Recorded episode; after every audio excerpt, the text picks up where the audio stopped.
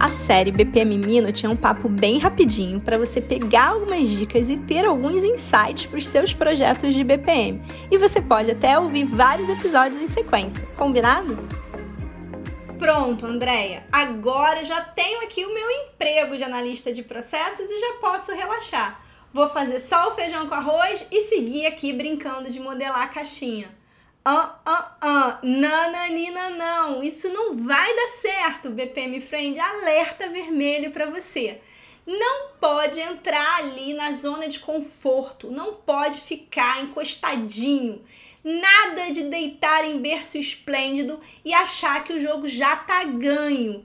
Já já vai chegar alguém cheio de vontade de aprender, que mostra mais serviço que você, que agrega valor que leva o BPM para outro nível dentro da empresa, que caminha nas diferentes fases do ciclo BPM ao invés de ficar preso só na modelagem de processos. E aí, balbal, você perdeu a sua grande chance.